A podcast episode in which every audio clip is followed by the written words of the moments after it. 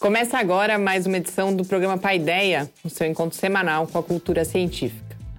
Hoje, além da gente saber o que observar no céu da semana, a gente volta a falar na coluna Mídia Ciência de engenharia genética e o seu mais novo avanço, a edição Embriões Humanos, com as suas promessas e os seus perigos.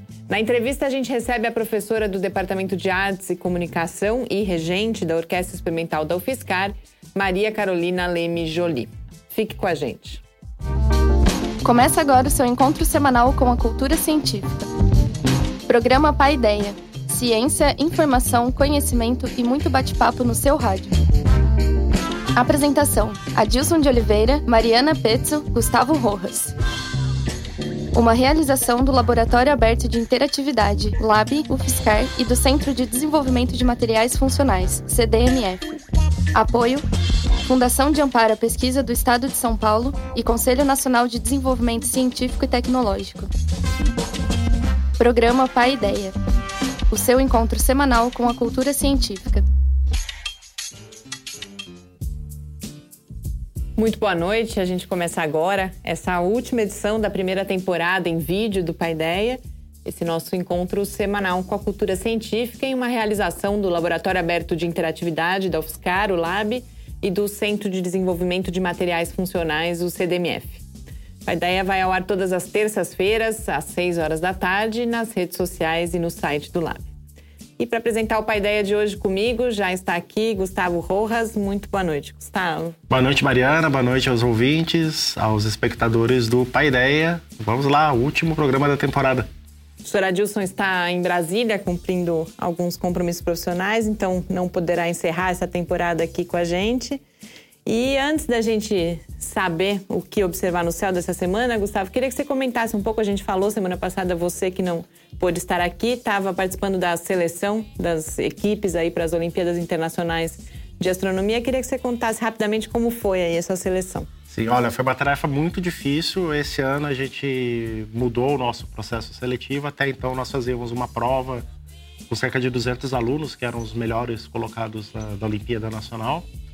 E esse ano a gente decidiu estender um pouco mais o processo, fazendo dois treinamentos com professores, é, convidados, também provas. Mas com esses 200? Não, para um grupo selecionado de 25.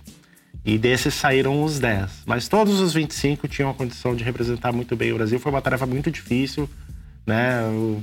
Foi complicado, né? Porque eles se esforçaram muito. Mas infelizmente no final a gente tem que, que selecioná-los. E estamos muito satisfeitos com, a, com as nossas né, decisões, com as, os dois times formados para a Olimpíada Latino-Americana, que vai ser em outubro no Chile, e para a Olimpíada Internacional em novembro na Tailândia. E o interessante é que esse ano, para a Olimpíada Internacional, que era né, a concorrência né, mais difícil, temos três alunos do estado do Ceará. Né? Então, a primeira vez aí que teremos três cearenses né, na equipe, mais um aluno do Pará e um de São Paulo. Né? Então, temos aí uma representação muito forte aí dos estados do Norte e Nordeste, que nos alegra muito, mostrando que né, o Brasil todo tem pessoas em excelente condição de representar o país nessas competições científicas.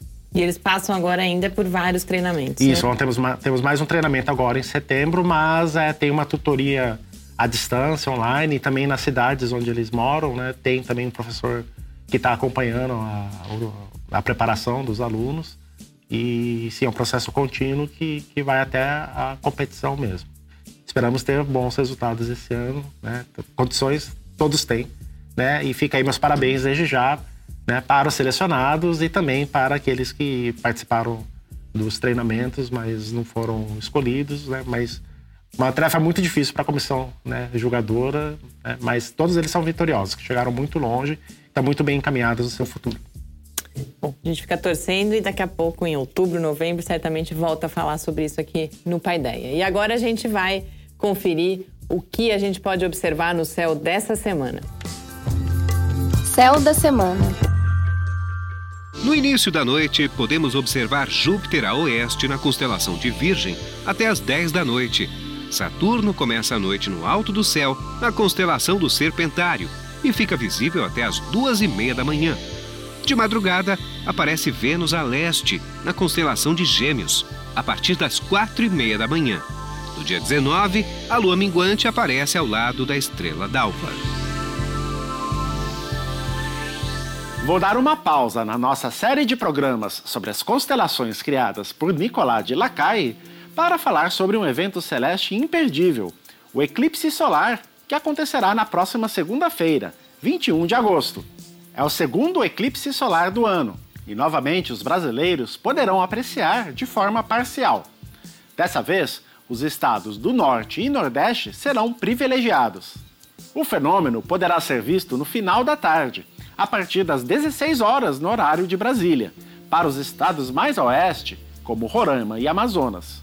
Para quem vive mais ao leste, será preciso esperar um pouco mais para ver a Lua começar a passar na frente do Sol.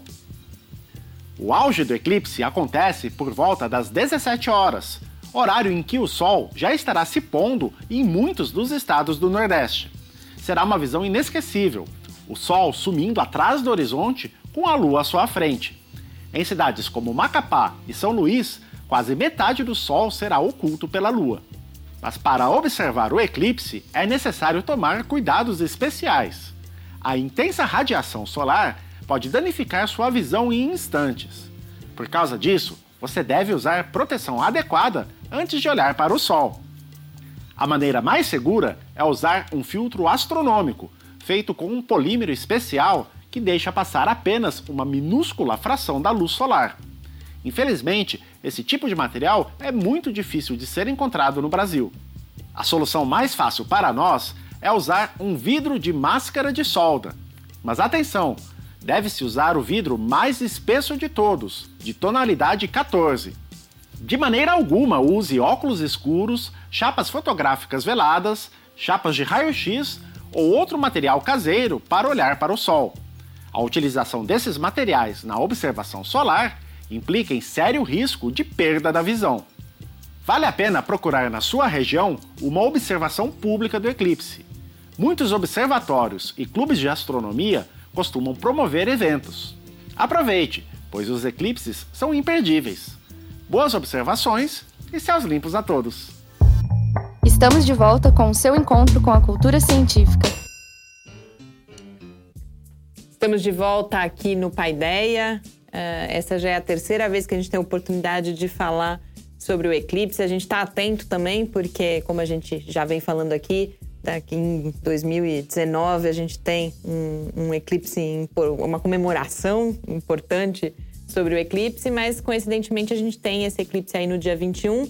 Semana passada a gente conversou com a Dilson um pouco como acontece um eclipse. Eu queria que você focasse um pouco no cenário brasileiro, então, né? Pra, são poucos os brasileiros que vão poder acompanhar, mas para aqueles que vão, uh, aprofundar um pouco as dicas que você dá aí no, no episódio. Isso, é. Esse é o segundo eclipse que está podendo ser visto do Brasil esse ano. Né? Novamente, uma visualização parcial. A gente não vai ver o eclipse total. Isso ah, mesmo no norte, então, aqui não, é parcial, não tem isso, é. total. É. O, a, a, totalidade só vai ser nos Estados, nos Estados Unidos, Unidos, numa faixa bastante estreita, né? Todos os eclipses aí, a totalidade é uma faixa de mais ou menos 100 quilômetros de largura. É, eu vi que é, são 110 quilômetros nos Estados Unidos. Isso. Então, é, né, daqui realmente não vai chegar. Uhum. Né? A gente está muito longe. Uhum. E, e aí, então, né, no território brasileiro dessa vez, quem vai conseguir visualizar é quem está no norte e nordeste, principalmente.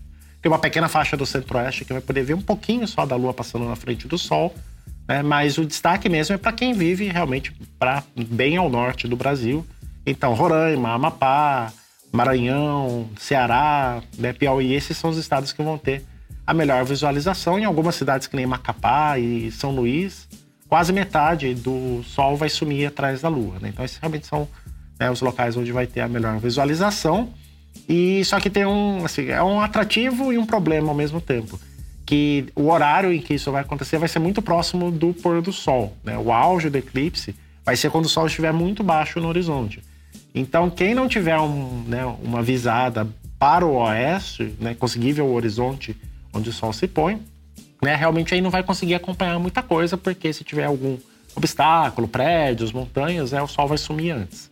Né? Então, a gente recomenda para os ah, ouvintes aí, espectadores que tiverem no, no, nessa região aí do norte e nordeste, né, que procurem um lugar em que possam ver o pôr do sol, que aí você vai conseguir então acompanhar né, até o final, até o sol realmente sumir atrás do horizonte. E aí isso sim deve ser uma coisa muito bonita de se ver, né? O sol sumindo atrás do horizonte, que é o que aparece até uma, uma imagem no videocast, né, que a gente acabou de ver do, um fenômeno como esse, né, o eclipse no pôr do sol, né, num, num eclipse que foi visto aqui no sul da América do Sul algum tempo atrás. Né, realmente é uma, uma visão muito bonita. O pôr do sol já é bonito, então imagina um pôr do sol eclipsado. Né? E aí as dicas de observação são as mesmas para qualquer tipo de eclipse, né? Não se deve nunca olhar diretamente para o sol, isso né, causa riscos à visão. E aí, então você deve procurar algum tipo de proteção. Os filtros astronômicos são muito difíceis de achar aqui no Brasil, né? As poucas empresas que tinham que revender esse material acabaram fechando. Então, ou você tenta achar um, né, aí usado, né? A gente tem algumas comunidades aí que vendem esse tipo de equipamento, ou a solução caseira, que acho que essa realmente é mais fácil, que é adquirir um vidro de solda, né, da máscara de soldador. Né? É um vidro bastante espesso, escuro, tá? Tem que ser o mais é, escuro possível, tonalidade 14. Tá? Então, com essa vidro da máscara do soldador, você coloca para proteger seus olhos e isso realmente é seguro.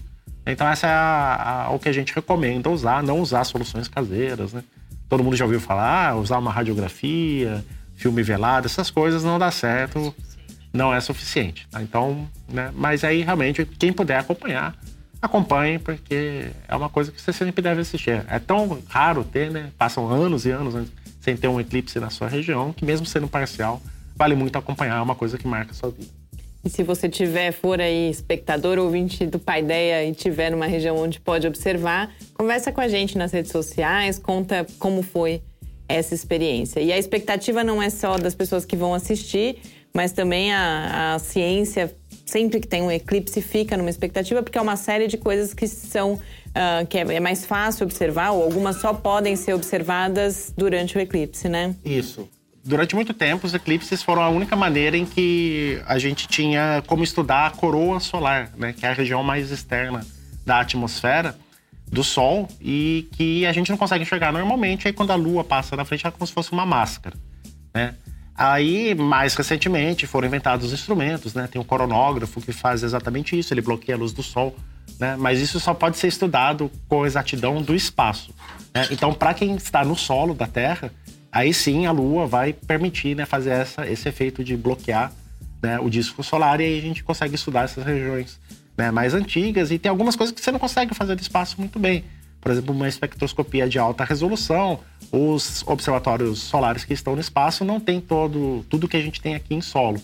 Então são oportunidades únicas e pelo fato de estar acontecendo justamente nos Estados Unidos, onde a gente tem vários laboratórios, né, observatórios, isso vai então acabar resultando né, em uma oportunidade para os astrônomos poderem estudar esse, ou a estrutura da atmosfera solar, a estrutura do campo magnético solar, com um pouco mais de detalhe. Então vai ser um grande evento aí, dia 21. Né? Lá nos Estados Unidos estão chamando eclipse do século, né? porque realmente vai ter muita gente que vai acompanhar. Bom, e se você quiser rever esse e outros episódios do Céu da Semana, basta visitar o site do Lab em www.lab.fiscar.br. A engenharia genética não nos salvará. O título da 25ª edição de Mediciência é dramático, mas às vésperas das minhas férias foi com um pensamento meio não linear, cheio de boas expectativas que eu preparei essa coluna. É uma edição com algumas voltas, mas que eu espero que consiga nos levar ao ponto que eu planejei inicialmente. O alerta de que ou a gente provoca uma mudança radical de mentalidade ou todo o drama não vai ser suficiente para retratar o cenário terrível em que a gente vai viver ou morrer em breve. E a ciência também não vai dar conta de nos salvar. Mídia e ciência. Resumo semanal comentado das principais notícias sobre ciência e tecnologia do Brasil e do mundo. Na última coluna, a gente falou um pouco sobre o time americano de cientistas que conseguiu alterar com sucesso em embriões humanos o gene que causa um problema cardíaco. Os pesquisadores usaram a técnica chamada de CRISPR, que continuou em evidência ao longo da semana em análises mais ou menos otimistas, mais ou menos alarmistas. Uma abordagem divertida e instrutiva foi a do The New York Times, que lançou um teste interativo.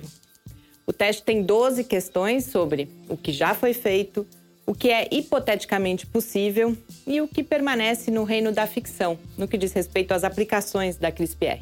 Em um outro artigo mais denso, o jornal discute as probabilidades do uso da técnica levar ao chamado design de seres humanos.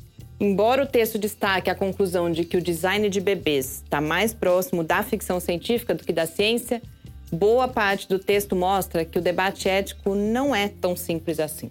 O britânico The Guardian também trouxe um artigo sobre essa complexidade das questões éticas. O jornal trata também das limitações do alcance clínico das descobertas científicas. Essas limitações têm relação, por exemplo, com o baixo número de casos que poderiam ser beneficiados e também com a existência de alternativas mais baratas, mais seguras e mais eficientes. Uma pesquisadora registra como é fácil esquecer essas limitações clínicas quando o avanço científico é tão excitante. E esse é um ponto importante que me obriga a falar sobre o comentário de um leitor em uma das matérias sobre a CRISPR que eu vi. Ele diz algo como: só espero que bobagens éticas não impeçam o avanço, pois se tem, é para usar. Esse é um pensamento extremamente perigoso, que isola o avanço científico e torna a ciência soberana. Não existem bobagens éticas. E não deve existir uma ciência isolada da sociedade de todas as suas questões éticas, sociais, filosóficas, econômicas. Bom, se humanos geneticamente modificados ainda estão lá no reino da ficção científica, outros organismos que são fruto da engenharia genética já fazem parte do dia a dia e nossa dica de leitura lá no site é justamente sobre isso. Nesse mesmo tema, a semana também teve novidades que vão de salmão a mosquitos transgênicos. Teve também o vazamento de um relatório sobre mudanças climáticas que, mais uma vez, coloca o governo de Donald Trump em uma situação delicada. Mas onde eu queria mesmo chegar é na coluna do Marcelo Gleiser, publicada na Folha no dia 6, com o título O Futuro que Ninguém Quer Ver. No texto, Marcelo Gleiser alerta que o fim do mundo, do jeito que a gente conhece hoje, está mais próximo do que a gente gostaria de pensar. Ele alerta também que é uma aposta muito arriscada a gente confiar que a ciência vai encontrar todas as soluções. E enfatiza: o que a gente precisa é de uma mudança radical de mentalidade. E para essa mudança, nenhuma engenharia genética vai poder nos ajudar. Boas leituras e até a volta no dia 15 de setembro. Estamos de volta com o seu encontro com a cultura científica. Estamos de volta aqui no Paideia e nessa última coluna dessa série. Uh, eu acho que a gente fala de dois assuntos que foram presentes ao longo dessa primeira, aí sim, da Mediciência é a primeira temporada mesmo, comecei uh, agora. Uma é, são todos esses avanços da engenharia genética e todas as discussões éticas que vêm junto mas realmente o tema das mudanças climáticas tem sido o tema da cobertura mediática sobre ciência e não é à toa. Uh, inclusive porque é, é um, realmente um, um, ponto que a gente. Bom, tivemos várias novidades tristes aí né, sobre isso, mas além disso é o que a gente tem que se concentrar. É uma das, uh, sem dúvida nenhuma, um dos maiores desafios aí que a gente tem que enfrentar, né? Isso, e vai continuar sendo tema da segunda temporada, eu tenho certeza, né? Infelizmente não tem muita perspectiva disso sair de pauta, né? não na, no cenário atual. E agora, sobre a parte da engenharia genética, né, tem uma coisa curiosa que você chama atenção, né, dessa ideia que as pessoas têm de que a ciência, né, ela cura tudo, ela é a solução, ela, ela trabalha para isso. Né? Só que a, a, realidade é muito né, diferente do que a imagem que as pessoas têm, né? É meio hoje construída até pela indústria cultural, né, do filme, que o cientista lá acha a solução para um problema e isso rapidamente é aplicado. É, na realidade, o processo é muito mais complexo. E acho que é até papel né, dos divulgadores educadores científicos né, passar né, essa, esse aspecto da ciência, como ela realmente funciona, né, porque aí você, o público fica sabendo melhor como é o trabalho do cientista e pode ter uma expectativa né, mais realista né, e exigir isso dos governos, né, porque senão fica uma coisa que o cara, ah, estou investindo, a gente vai ter a, o retorno em breve, né? E, né, e aí acabam empurrando, né? Coisas meio estranhas, né? Como essa história da engenharia genética. É, esse é o objetivo da mídia ciência. Eu espero continuar aí com ela fazendo toda essa discussão, que a gente precisa realmente ter esse olhar atento e crítico, tanto à ciência quanto à, à própria mídia.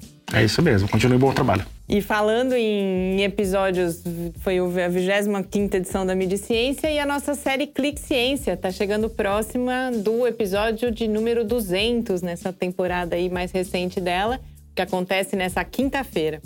E para marcar essa efeméride e encerrar também esse primeiro bloco aqui do Paideia, a gente acompanha um dos episódios mais antigos, que é com o professor João Roberto Martins Filho, e nesse episódio, ele conta as pesquisas que ele realizou sobre as relações entre a Inglaterra democrática e a ditadura militar brasileira.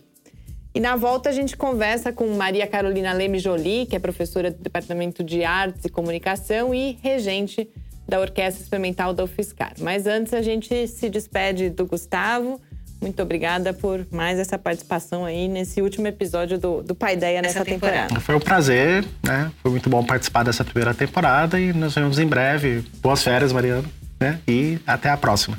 A gente volta já. Clique Ciência. Meu nome é João Roberto Martins. Eu sou professor do Departamento de Ciências Sociais do Programa de Pós-Graduação em Ciência Política da UFSCar eu entrei na UFSCar é, no final de 1988, então, portanto, estou aqui agora, daqui a um mês, há 25 anos. O projeto que eu vou desenvolver na Inglaterra, ah, em Londres, de janeiro a junho de 2014, ele se refere a uma área de relações internacionais, que é a relação entre o Brasil, que era uma ditadura, com a Inglaterra, que era uma democracia. Ah, é um, projeto que tem muita coisa a ser investigada, porque a Inglaterra era sede de uma organização civil que ah, fez grandes campanhas em solidariedade aos presos políticos do Brasil, que era a Anistia Internacional. Além disso, na Inglaterra havia órgãos de comunicação, por exemplo, a BBC de Londres, ou o Jornal Times, ou alguns outros uh, órgãos da imprensa britânica que tinham influência mundial.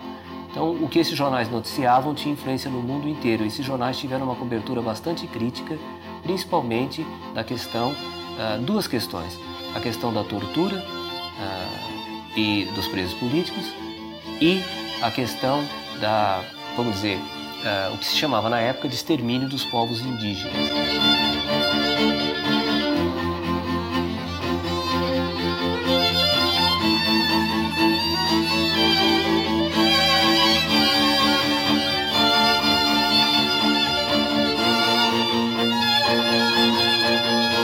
Fundamentalmente, essa pesquisa é uma retomada de um tema que eu estudei durante muito tempo. Eu fiz a minha dissertação de mestrado sobre o movimento estudantil sob a ditadura militar de 64 e 68. Esse, essa dissertação de mestrado eu defendi no ano de 1986.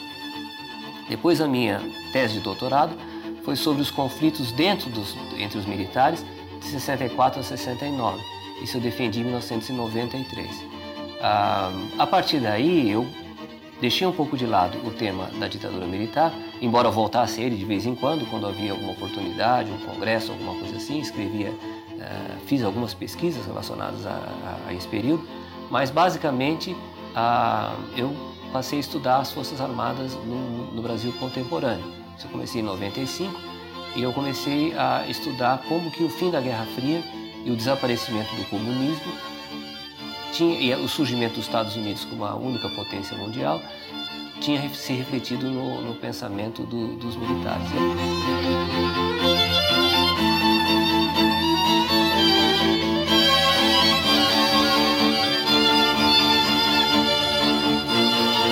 Esse tema que relaciona uh, governo militar e, ao mesmo tempo, relações internacionais, que foi uma ideia que eu tive de pesquisa quando eu estava pesquisando, por sinal, na Inglaterra, para terminar uma outra pesquisa sobre a Marinha, agora no começo do ano, em janeiro e fevereiro, esse tema ele é, suscita algumas, ele parte de algumas perguntas. Por exemplo, ah, como que um país democrático concilia ah, os seus valores democráticos com os seus interesses comerciais, econômicos e políticos? Existe uma teoria das relações internacionais, chama neorrealismo, que diz que as relações internacionais estão condicionadas por um ambiente internacional, que é um ambiente competitivo, onde cada país procura garantir os seus interesses. Isso é o que parece ter acontecido com o Brasil. No estudo que eu já fiz de alguma documentação diplomática, o Brasil na sua relação com a Inglaterra, a Inglaterra tinha grandes interesses no Brasil. Era o sétimo parceiro comercial do Brasil e era talvez o principal país na venda de armamentos, navios e aviões e outros equipamentos. Nesse sentido, o que se percebe na diplomacia inglesa é que ela atua em íntima relação com o Departamento de Comércio inglês, com o Ministério do Comércio inglês, e nessa relação o que prepondera não são os valores, mas são os interesses mais é, concretos. Isso é que se chama uma interpretação neorrealista das relações internacionais. Por outro lado, interessa saber também, embora eu já tenha uma hipótese sobre, sobre isso, se as pressões que surgiram dentro da Inglaterra contra o governo brasileiro por parte da sociedade inglesa, se elas tiveram alguma influência ah, na política externa da Inglaterra ou do Reino Unido com relação ao, ao Brasil no período ditatorial? Essa é uma pergunta que vai para a qual eu teria que primeiro ter mais evidências para depois ter uma resposta. Uma resposta possível é que não, é que o governo britânico, por ser a, o Reino Unido, principalmente a Inglaterra, uma democracia, ele precisa dar algum tipo de satisfação para essas organizações como a Anistia Internacional, para essas campanhas, mas de um modo geral, ele procura contornar essas pressões e não deixar que elas atrapalhem as relações que são realmente as que importam, que são as relações comerciais.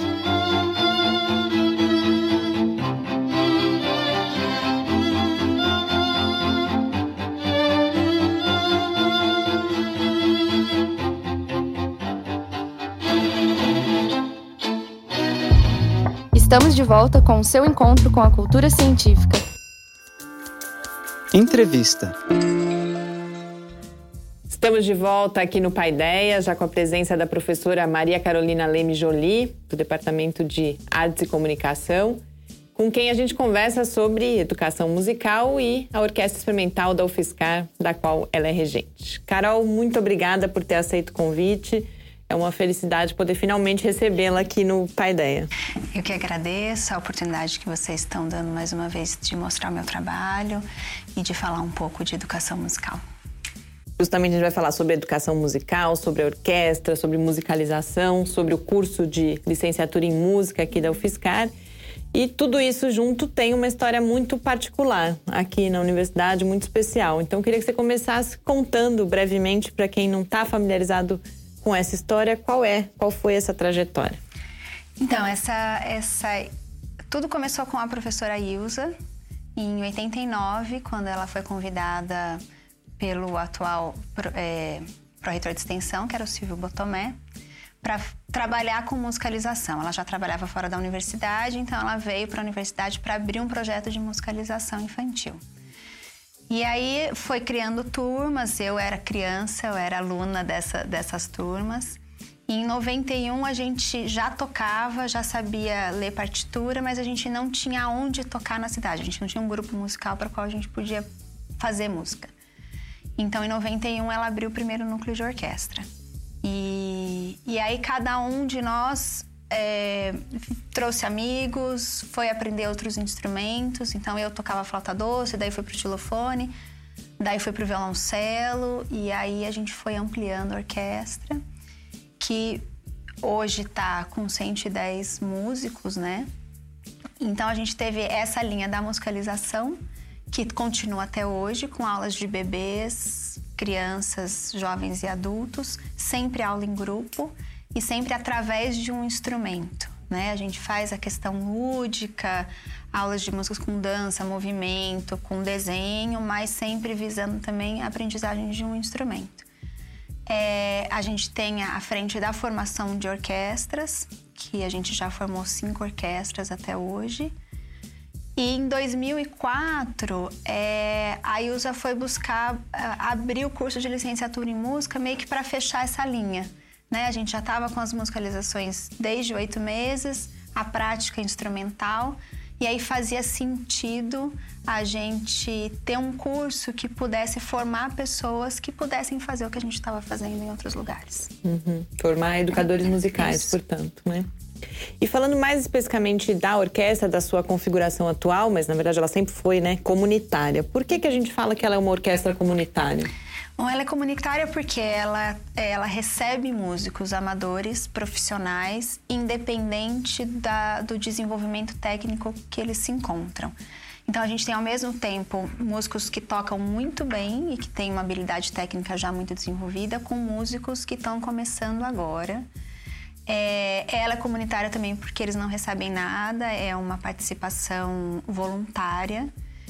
E a gente também tem essa perspectiva de tocar em lugares também para a comunidade, né? Em diferentes lugares que normalmente uma orquestra não chega. Então, é, na rua, nas praças, dentro da igreja, em ginásio de escola.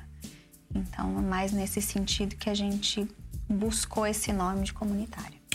Eu lembro que vocês já tiveram, não sei, não sei se tem nesse momento, mas já tiveram projetos em bairros mais periféricos da cidade. Tem músicos que a gente sabe que vêm de uma condição socioeconômica mais desfavorecida. Você fala isso de você levar a oportunidade de fruição também da música para populações que normalmente não teriam.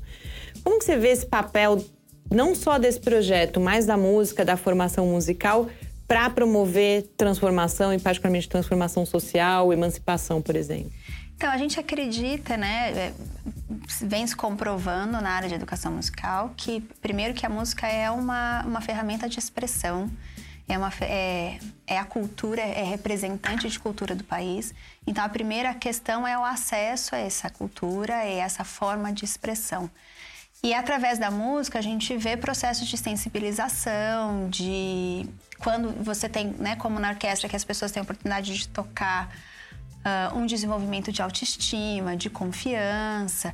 Então a gente, através do, do fazer musical e também pensando no público que está recebendo esse trabalho, a gente vê um, um avanço tanto de, de uma formação crítica cultural, né, para a gente para as pessoas também não só receberem o que está colocado, mas elas poderem ter uh, ferramentas para as próprias escolhas e escolhas conscientes. E um, e um processo de, de, de cultura mesmo, de acesso ao conhecimento humano. Uhum.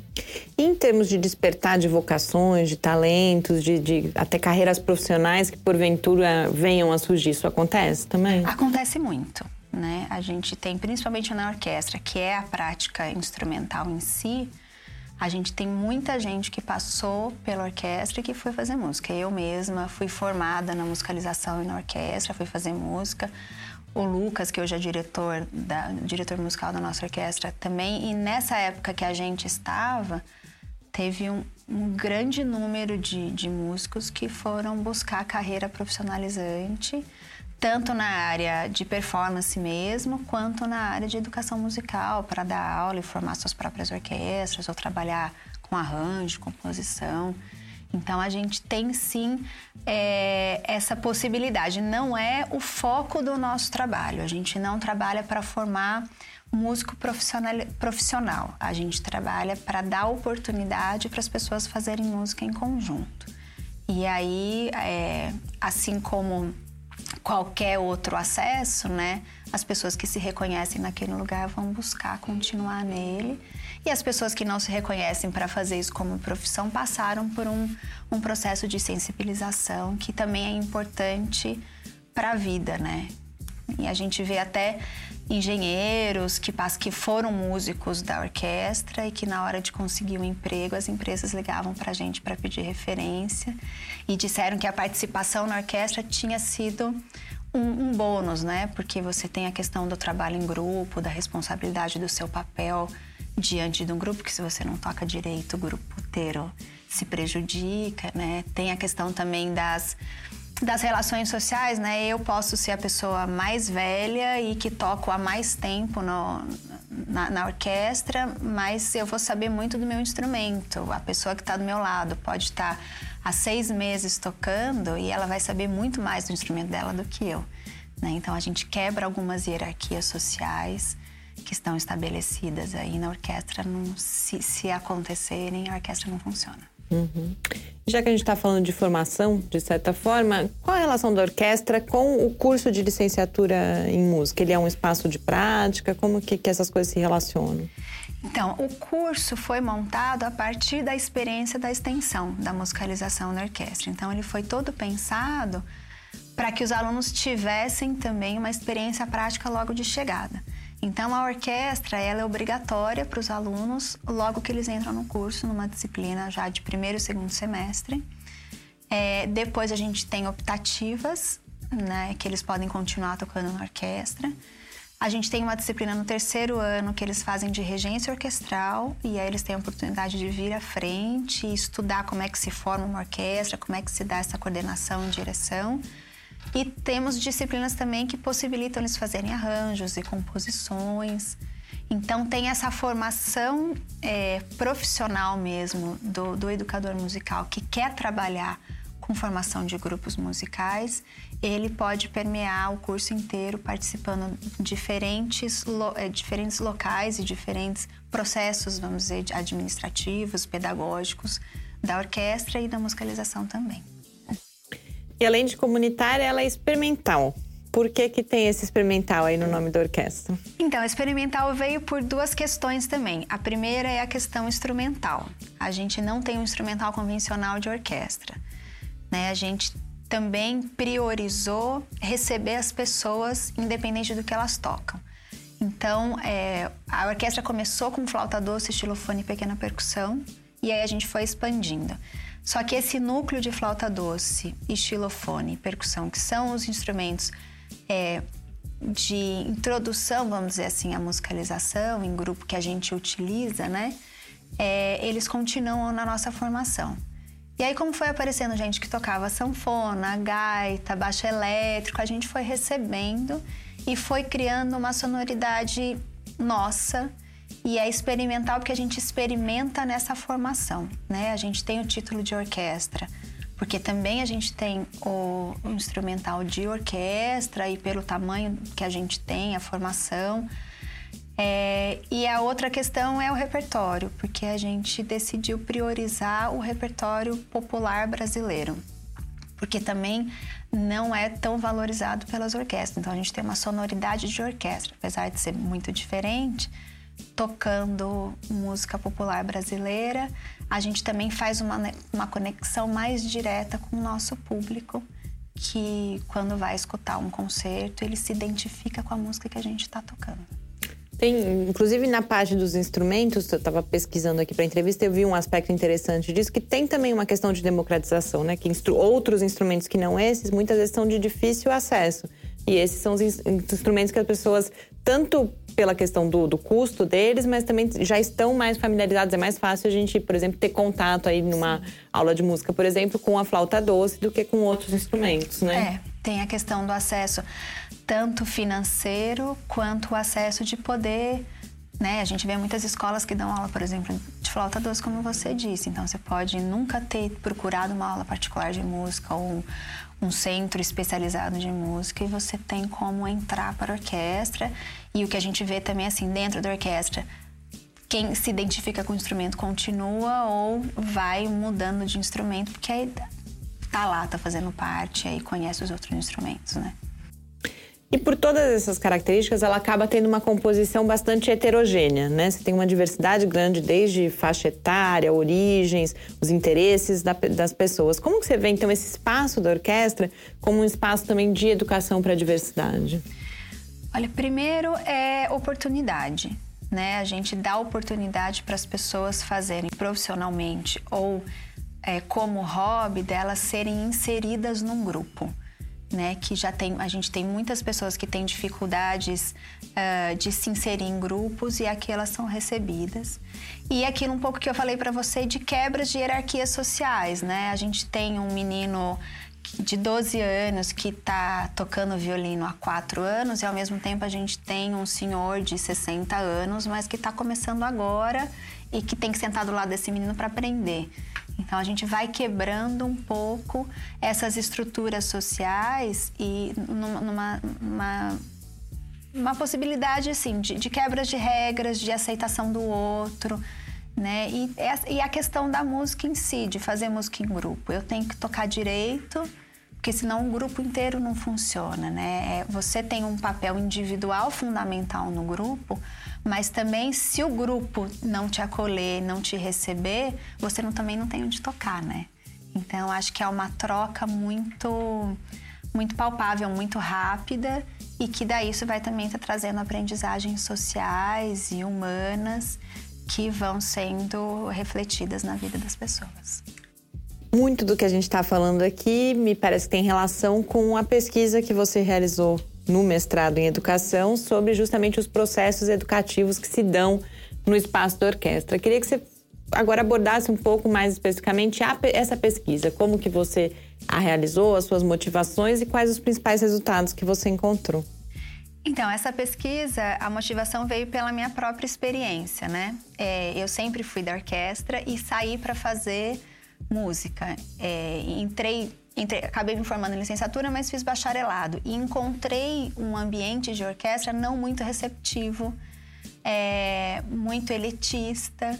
E aí, assim, eu tive um confronto com a minha experiência particular com a experiência profissional que eu estava tendo. Então, quando eu, eu entrei no mestrado, é, eu busquei é, verificar, assim, quais as aprendizagens humanas, educativas e sociais, é, tanto pessoal quanto pensando no, na comunidade em si, que essas pessoas que participam dessa orquestra especificamente, que tem uma proposta é, pedagógica, uma proposta social muito clara, o que, que elas estão aprendendo através do fazer musical, né? E, atra e através da própria convivência com o grupo. Então, eu entrevistei cinco participantes que tinham diferentes histórias no grupo. Uma pessoa que estava começando a entrar, que tinha acabado de entrar, uma pessoa que entrou porque era obrigatório no grupo, a outra que estava há 15 anos no, no grupo mas que decidiu não fazer música, o outro que era músico profissional. Então, vendo esses olhares, assim, dos o que, que a orquestra promovia enquanto desenvolvimento é, pessoal, da autoestima, é, da, da, da técnica mesmo musical, né? E a gente viu realmente assim que é um espaço privilegiado tanto do desenvolvimento técnico, porque também a gente busca na orquestra fazer arranjos e, e o repertório ser voltado para cada um que está lá. Então, se a gente tem uma pessoa no violino que toca muito bem e outra que toca quatro notas, dentro da mesma música a gente tem uma partitura para cada um deles. E a gente tem essa busca de ah, esse que está tocando quatro notas, ele toca quatro notas hoje, mas na próxima música ele vai ter que tocar dez, na outra música ele vai ter que tocar vinte. Então a gente também tem uma perspectiva de, de, de crescimento, né? E aí eles trouxeram, assim, é, muitas, muitas ah, possibilidades de desenvolvimento deles nos encontros de ensaio, nos encontros, nos concertos. Então, assim, estar no palco, ser aplaudido, ser reconhecido, ser valorizado foi um aspecto fundamental. Mas, ao mesmo tempo, as trocas que estavam dentro do ensaio, nas viagens que a gente faz, que a gente passa 12, 14 horas juntos, ou quando a gente foi para Porto Alegre, a gente passou uma semana junto, né? Então você tem uh, contato e cria amizade com pessoas totalmente diferentes do que normalmente você teria, né? Porque a gente você tem esse objetivo em comum. O trabalho em grupo, né? Essa aprendizagem do trabalho em grupo, da humildade, de saber menos, mas também a autovalorização de saber mais ao mesmo tempo. Né? Então, todas essas foram aprendizagens que eles trouxeram para nós como importantes, além, é claro, do, do espaço importante de, de acolhimento, né? Que o grupo e o grupo que o grupo tem, independente do que você toca, quanto você toca e o jeito que você é, entrou lá faz parte. E como é que é que faz para entrar justamente? Essa é a minha próxima pergunta. Quem nos acompanha aqui aqui da região, se quiser participar, é possível?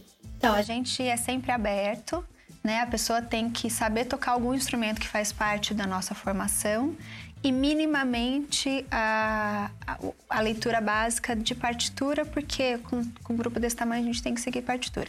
Se ela não faz, a gente, se ela não tem esse pré-requisito, a gente encaminha para aulas que, que vão possibilitar ela entrar futuramente. Se ela já toca um instrumento e já lê partitura, a gente ensaia de segunda e quarta, das 7 às 9 e aí é só chegar lá ou entrar no nosso site, entrar em contato com a gente para a gente passar informações mais específicas. Tá ótimo. Eu queria que a gente falasse agora de uma forma mais geral da educação musical e particularmente da educação musical, da música no ambiente escolar. A gente sabe que nesse momento particularmente, mas vira e mexe a gente tem a discussão sobre arte, sobre o ensino de música, é importante, não é importante, vai ter, não vai ter. Por que a educação musical é importante? Qual o papel que ela tem na formação escolar, particularmente das pessoas? Eu acho assim, a primeira coisa fundamental é acesso, né? Todo, todo cidadão tem direito a acesso ao conhecimento humano. Né? É, então, se ele tem o direito de estar na escola e tem o direito de aprender matemática, português, inglês e tudo mais, ele tem o direito de aprender música. Né? A segunda questão é a, é a, experiência estética e sensibilizadora que qualquer é, contato com as artes pode trazer, pode proporcionar. E a, a questão também de sensibilizadora que a música pode trazer, né? A oportunidade de estar em contato, de conhecer, que eu acho que é fundamental para o ser humano, que a gente está vendo que a música tem um que a mais nesses processos de desenvolvimento é, de sensibilidade, de psicológicos, sociais, de, de agregar as pessoas. Então, é fundamental que ela esteja na, na, na, escola, assim como qualquer outro conhecimento humano está na escola, né? Porque a gente não tem nenhuma, tem estudos que comprovam que não tem nenhuma sociedade, né, ou comunidade humana que não tem música, né? Então, por mais distante, por mais isolado, ou por mais, é, vamos dizer, primitivamente tecnológico, né, que hoje é nossa nosso meio de comparação entre comunidades, né, é, todos fazem música de alguma forma.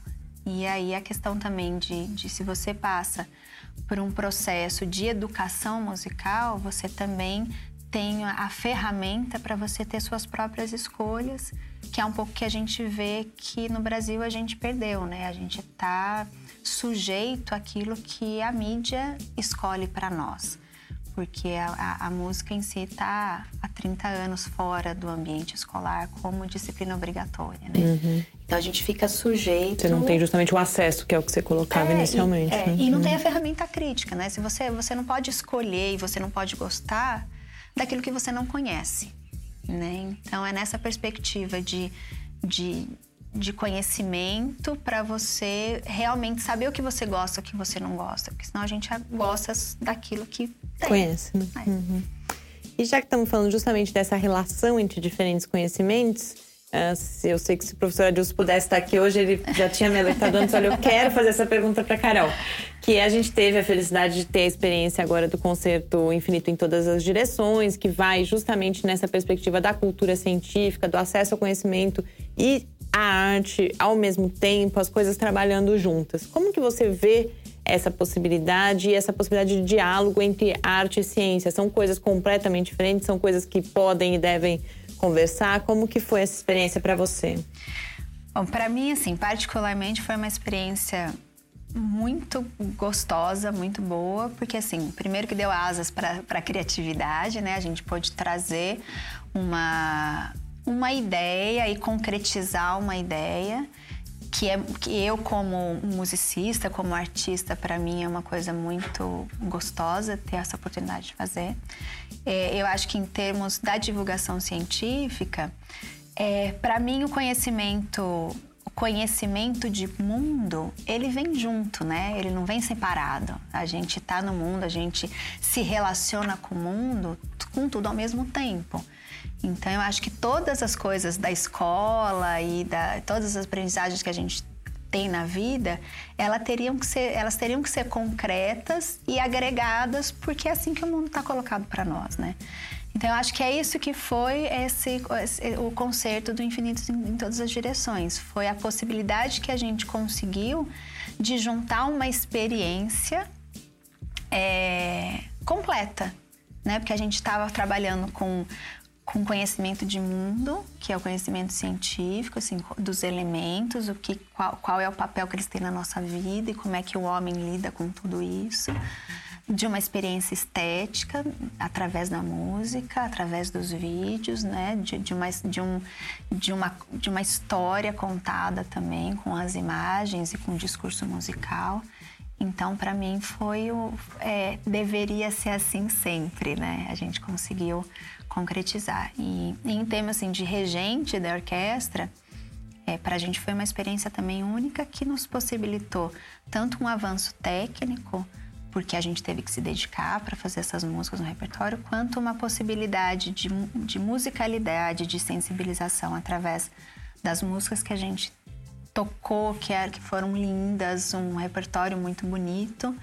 É, e essa confluência de ideias e de áreas que foi muito bacana para uma evolução de, de vida, de conhecimento mesmo para todo mundo que estava envolvido. Acho que tanto a gente que estava no palco, quanto as pessoas que estavam lá sentados na plateia e já, já é, experimentando um produto mais finalizado, né? Mas que do processo, desde que começou lá no cafezinho com a Dilson, da gente começar a pensar e fazer a criatividade funcionar, até o dia do concerto, que a gente pôde expor todo esse processo para o público, eu acho que foi um caminho completo de experiência de vida.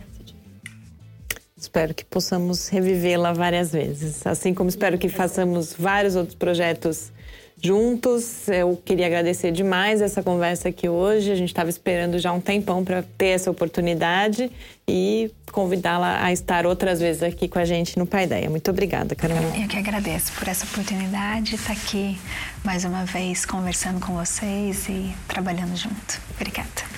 E esse Pai Ideia fica por aqui. Dessa vez a gente não volta na próxima terça-feira. O Pai Ideia entra agora então em um período de férias, mas você pode continuar acompanhando as produções do Lab no Facebook, no Twitter ou no site do laboratório lab.ufscar.br. A gente volta no dia 19 de setembro. Até lá e muito obrigada pela audiência aí ao Paideia ao longo dessa nossa primeira temporada em vídeo. Muito boa noite. Programa Paideia ciência, informação, conhecimento e muito bate-papo no seu rádio. Uma realização do Laboratório Aberto de Interatividade, Lab UFSCar e do Centro de Desenvolvimento de Materiais Funcionais. Produção e pauta: Mariana Pezzo e Tárcio Fabrício. Edição: Rafael Simões e Mário Gonçalves Neto. Apoio: Fundação de Amparo à Pesquisa do Estado de São Paulo e Conselho Nacional de Desenvolvimento Científico e Tecnológico.